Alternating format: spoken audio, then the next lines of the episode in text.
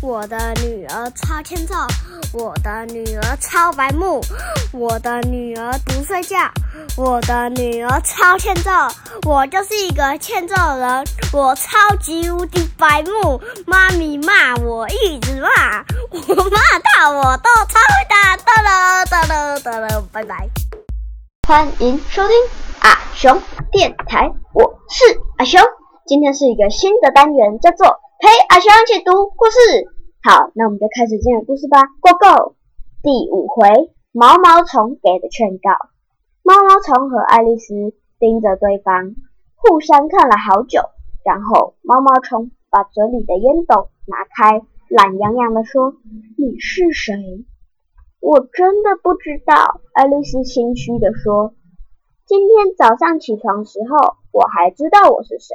可是自从那以后，我就改变了好几次。你是什么意思？”毛毛虫说：“你自己解释一下。”我没办法解释，爱丽丝说：“因为我不是我自己。一天内身体变化这么多次，任何人都会觉得困惑。不。”我就不觉得，毛毛虫说：“当你变成一个蛹，再变成一只蝴蝶，难道你不会觉得有一点点奇怪吗？一点也不会，好吧？可是我就是觉得奇怪。”你，毛毛虫说：“你是谁？”然后他们开始对话，又回到了开头。爱丽丝被毛毛虫的简短。问话惹毛了，她站起身说：“我认为你应该先告诉我你是谁。”为何？毛毛虫说：“爱丽丝想不出好理由，而且感觉毛毛虫的心情不太好，于是他转身离开。回来，他呼呼唤的说：“我有重要的事情要说。”他听起来很有诚意。于是爱丽丝转身再度走回去，要镇定。毛毛虫说：“就这样子。”爱丽丝说：“嗯。”她抽了几口烟，然后继续说：“我，你以为你改变了，是吗？”“我恐怕已经改变了。”爱丽丝说：“我想不起那些我以前知道的事，而且我现在身体大小，每过不到十分钟就会改变。想不起什么事。”毛毛虫说：“是这样的。”我背出乘法表，却一直说错。爱丽丝难过说：“那你想成为哪种大小？”毛毛虫说：“哪种都好。”爱丽丝回答：“我只希望不要一直变来变去。”你习惯的。毛毛虫从蘑菇上下来，准备爬爬进草丛里，说：“蘑菇的一边会让你变高，一边会让你变矮。”接着它就会想。接着它就消失了。蘑菇很圆，爱丽丝根本分不清楚这哪一边是哪一边。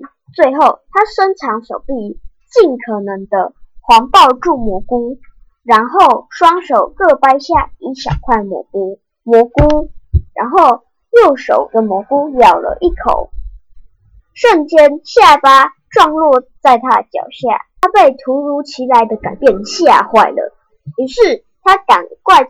吃一点左手上的蘑菇，接着他发现自己的肩膀不见了。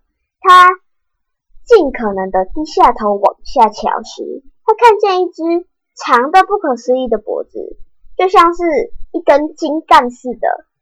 它从底下遥远绿色树还冒出来，而且它那一条脖子还不停的往上窜高。那些绿绿的是什么？爱丽丝说。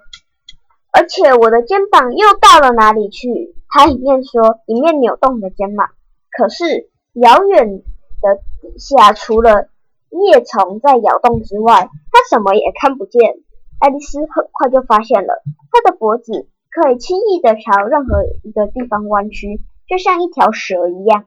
于是他卷起脖子，准备钻进树里面。那个是树丛的最顶端。刚才他曾经穿梭其中，这时有一只巨大的鸽子朝他脸飞扑过来，砰！并开始拍着翅膀攻击他。什么？鸽子尖尖叫着，我才不是蛇！爱丽丝大喊：“走开！亏我这么努力！”那只鸽子哭着说：“你到底在说什么？”爱丽丝问。“我试着过树干、河岸，还有树篱。”鸽子说，“却什么也躲不开这条蛇。”爱丽丝实在听不懂。可是她想，现在说什么都没有用，只能等鸽子说这些话。但已经孵得够辛苦了，鸽子说。可是不管是白天或是晚上，我还是得提防蛇。我已经三个星期都没有睡觉了。本来我还可以，我还以为终于可以摆脱它们了，因为这里整个森林中最高的一棵树。结果它竟然扭着身子从天而降。我不是一条蛇，爱丽丝说，我是一个小女孩。我这辈子看过很多小女孩，从来没有看见一个脖子长成这样的。鸽子说：“你就是一条蛇，别想狡赖也也没用。你接着是不是还要告诉我，你从来没有吃过蛋？我是有吃过蛋。”爱丽丝很老实的说：“小孩子吃的蛋跟蛇吃的蛋一样多，可是我现在并没有到处找蛋来吃，而且再怎么样，我也不会去吃你的蛋。我不喜欢吃生蛋。那你滚开！”鸽子说：“再度坐在他的巢中坐好。”爱丽丝在巨虫中蹲下来，开始小心翼翼地啃咬着蘑菇。有时候它会长得非常巨大，有时候又会变得很矮小。最后，他终于恢复到平常的大小了。他已经很久都不是正常大小了，所以他当他恢复时，一开始还觉得有点怪怪的。不过他很快就习惯了。我的计划已经完成一半了，他对自己说。既然我现在已经恢复正常的模样了，那接着我就该去那个美丽的花园。可是该怎么做呢？他刚他刚这么说，就走到一个空旷的地方，眼前有一个小小巧的屋子。是谁住在这里？爱丽丝心想。我可不能。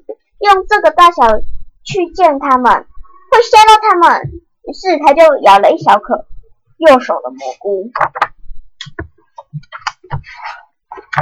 好，那我们今天故事就先讲到这里喽。如果喜欢我们的故事的话，记得给我们五星好评或是留言哦。你们的留言我们都会看哦。好，那我们今天故事就先讲到这里喽，拜拜。